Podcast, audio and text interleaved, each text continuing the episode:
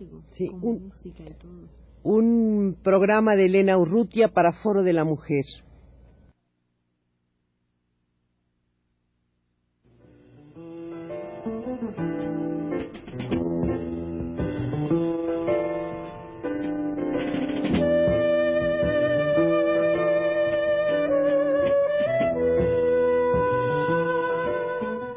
Foro de la Mujer.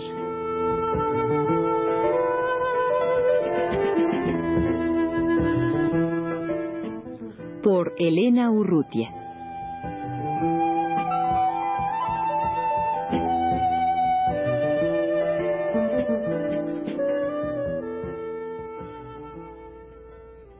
Marcia Rivera es socióloga puertorriqueña, directora del Centro de Estudios de la Realidad Puertorriqueña y, entre otras cosas, también es miembro del Consejo Directivo de Claxo.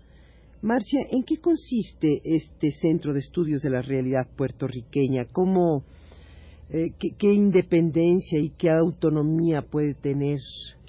Sí, buenas Elena, encantada en estar aquí. Antes que nada, eh, el centro es un centro de investigación independiente que se fundó hace 15 años por un grupo de sociólogos, historiadores, economistas que estábamos muy inconformes con lo que eran las interpretaciones que se hacían de lo que era Puerto Rico y de lo que era el modelo de desarrollo económico de Puerto Rico, de lo que era la historia del país, que era una historia vista en términos de los próceres, de las instituciones, era una historia donde la gente no contaba para nada y sí siempre esta visión de que los grandes líderes eran quienes hacían eh, las grandes transformaciones del país, ¿no?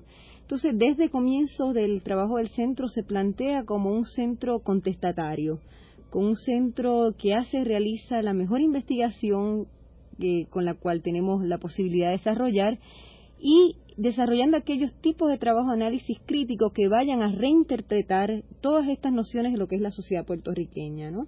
Entonces, una especie de, un centro cuestionador desde su nacimiento y todo lo que ha caracterizado su trabajo, pues ha sido justamente eso.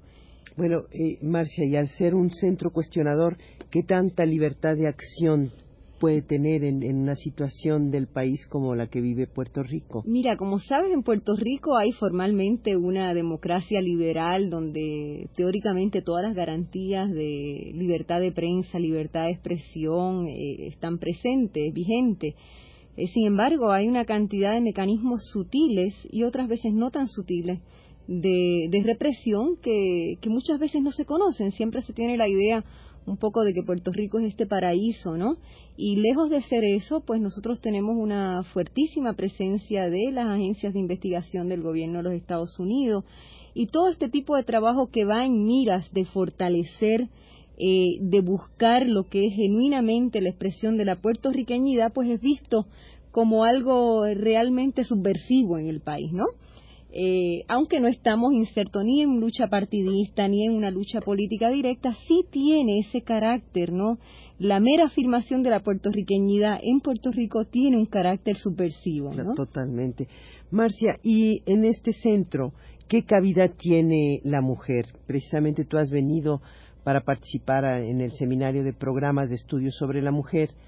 Eh, ¿Cuál es eh, el espacio que se le ha dado a- al estudio de la, sobre la mujer en, el, en este centro de estudios de la realidad puertorriqueña? Mira, un lugar muy central, porque desde los primeros años, cuando nosotros nos acercamos a mirar a esta remirada crítica que queríamos hacer del país, nos encontramos con que ni la clase trabajadora nunca había sido objeto de estudios, ¿no? Nunca se había realizado ninguna investigación que nos permitiera tener un cuadro más claro de por qué estaba la economía del país como estaba, por qué estaba la clase obrera tan desunida como estaba. Y una de las omisiones más dramáticas en nuestra historiografía y los análisis que hacían las ciencias sociales era justamente la participación de la mujer. Así que eso desde el principio ocupó un lugar central y hemos desarrollado a lo largo de 15 años de trabajo una gran cantidad de estudios de investigaciones para ubicar justamente el papel que históricamente han, jugado las mujeres en las distintas fases de la sociedad puertorriqueña, tanto trabajo de carácter histórico como de análisis de su situación coyuntural en el mercado de trabajo, eh, la estereotipación que contienen los textos que se enseñan en las escuelas y hemos ido ligando un trabajo de investigación al movimiento de mujeres. Eso ha sido eh, la experiencia muy rica. Marcia, tú has hablado que esta inquietud por, los, por la investigación y los estudios sobre la mujer ha surgido directamente del movimiento feminista puertorriqueño. ¿Cómo es el movimiento? ¿Tiene alguna fuerza el movimiento feminista? Pues mira, en Puerto Rico eh, el feminismo, digamos, no todavía a nivel de, de movimiento, pero digamos hay desde muy temprano, ya desde finales de los 60, muchísimo más temprano que en muchos países de América Latina, ya empiezan a desarrollarse grupos de discusión, eh, colectivos de trabajo feminista, en gran medida grupos estudiantiles más que nada, grupos universitarios, por ahí comienza la cosa. Y muy temprano porque la incorporación de mujeres al trabajo asalariado en Puerto Rico fue muchísimo más temprano que en la mayoría de los países latinoamericanos por razones históricas. Nosotros tuvimos con la presencia, la ocupación norteamericana en el 98, se abren una serie de industrias que van a reclutar mano de obra femenina. Entonces, desde ese momento, eh, ya desde en los, primeros años del siglo XX se desarrolla un movimiento feminista, obrero, muy, muy fuerte. Y estos primeros trabajos de investigación que hacemos desde CEREB, a principios de los, de los 70, nos van dando cuenta de todo este feminismo precursor que había en el país y es retomado por el movimiento feminista, por, estos grupos de discusión en esa búsqueda de las raíces, ¿no? Entonces el movimiento, eh, como sucede yo creo que en casi todos los países latinoamericanos enfrentamos una gran dispersión todavía. Eh, hay muchos grupos haciendo trabajos muy diversos, hay grupos que trabajan en el área de salud, que trabajan en el área de educación, hay grupos a nivel profesional, hay colectivos en los sindicatos, pero yo te diría que en la última década prácticamente toda la, estructura, toda la vida civil del país está permeada por la cuestión de la mujer. O sea, es impostergable, está sobre el tapete. No se pueden tomar medidas de política pública sin que haya una discusión de qué impacto va a tener eso sobre las mujeres. No se pueden tomar eh, decisiones en el ámbito de vivienda o de salud o de educación sin que ya por lo menos se tenga que discutir. Entonces, digamos, el éxito que yo le veo ha sido plantearlo, ¿no? Plantearlo a nivel de la sociedad generalizada, a nivel utilizando los medios masivos de comunicación, radio, televisión, los periódicos. Entonces, aunque el movimiento no es, no tiene eh, una expresión organizada muy fuerte, eh, está muy fragmentado, la cuestión de la mujer está ampliamente planteada en el país. Marcia, tú que eres analista política en la televisión en Puerto Rico, y que durante mucho tiempo has eh, llevado programas de, la de televisión en este sentido, ¿eres una excepción como una mujer que se ocupa de asuntos políticos o es, eh, es más generalizada la participación de la mujer puertorriqueña en, en la inquietud y en los asuntos políticos y en la vida política? Mira, eh, sí y no, ambas cosas. A nivel de análisis político, ese ha sido un campo hasta muy recientemente vedado a los hombres, ¿no?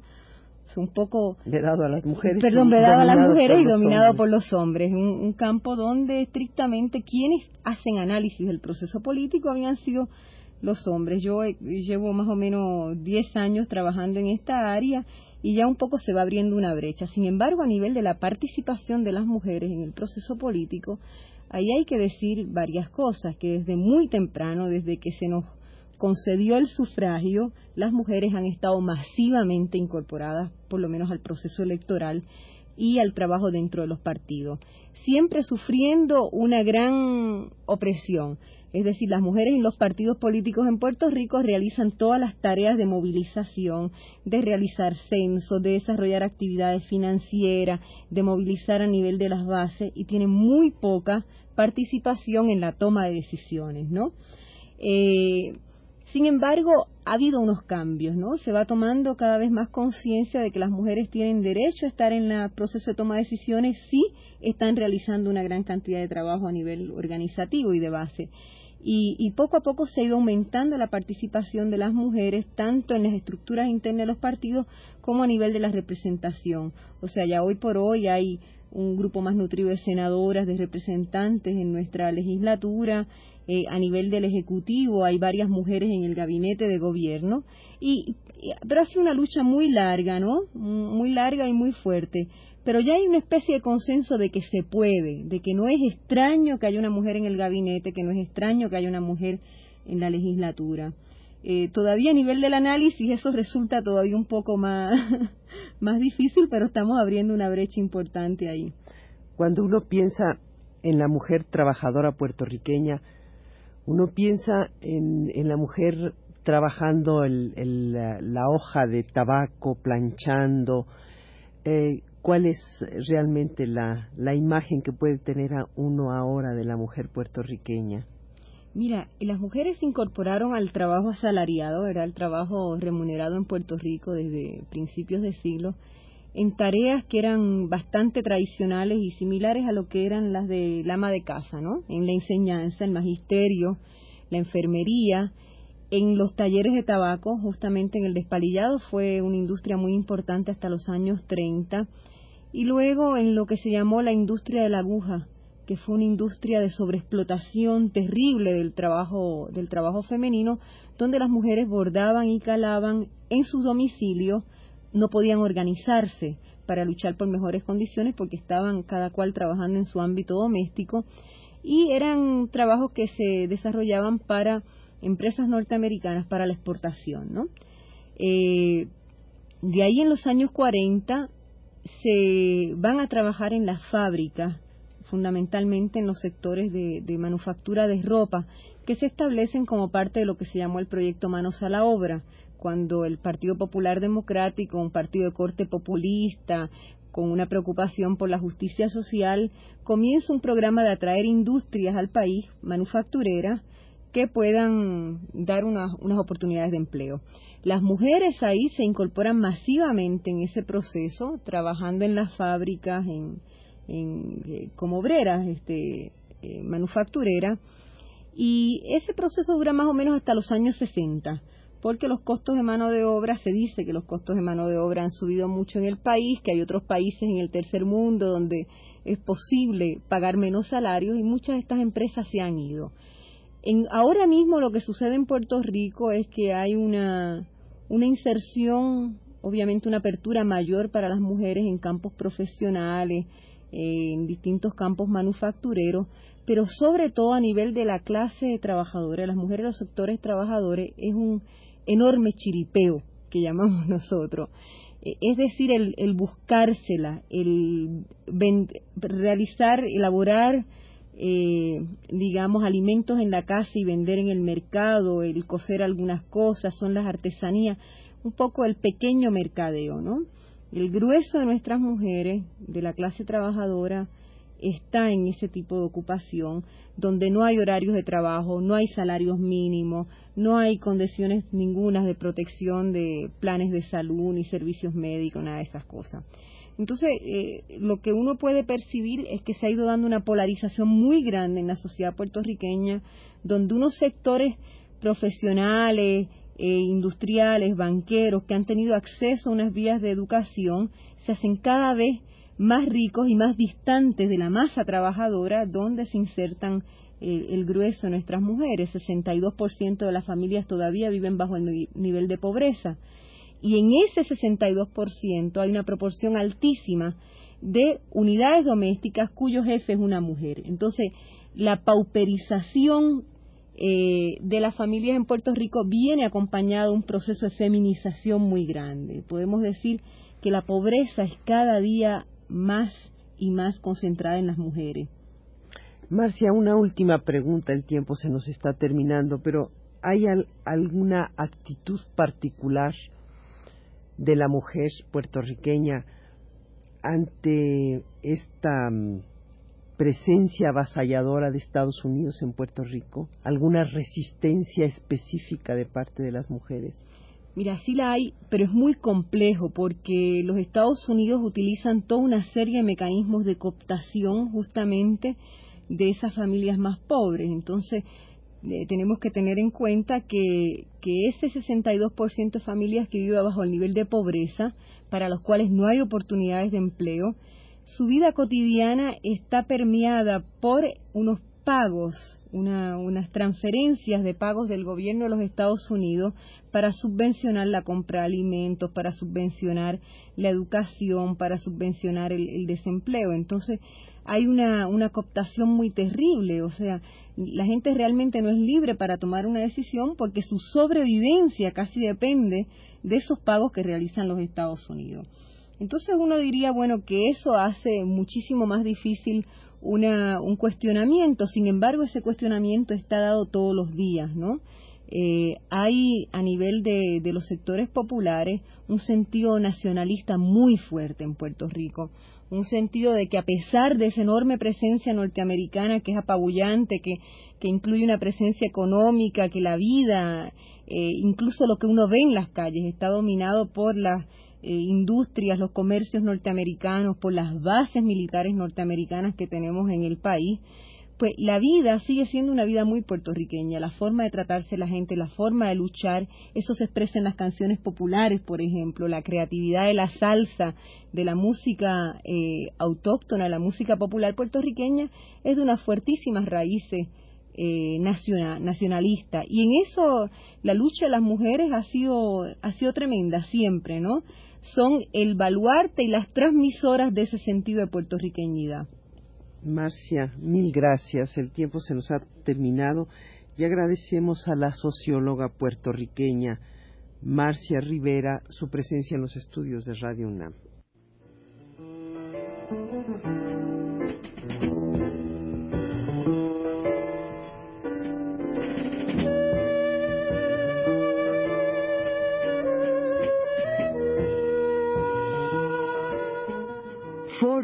Mujer.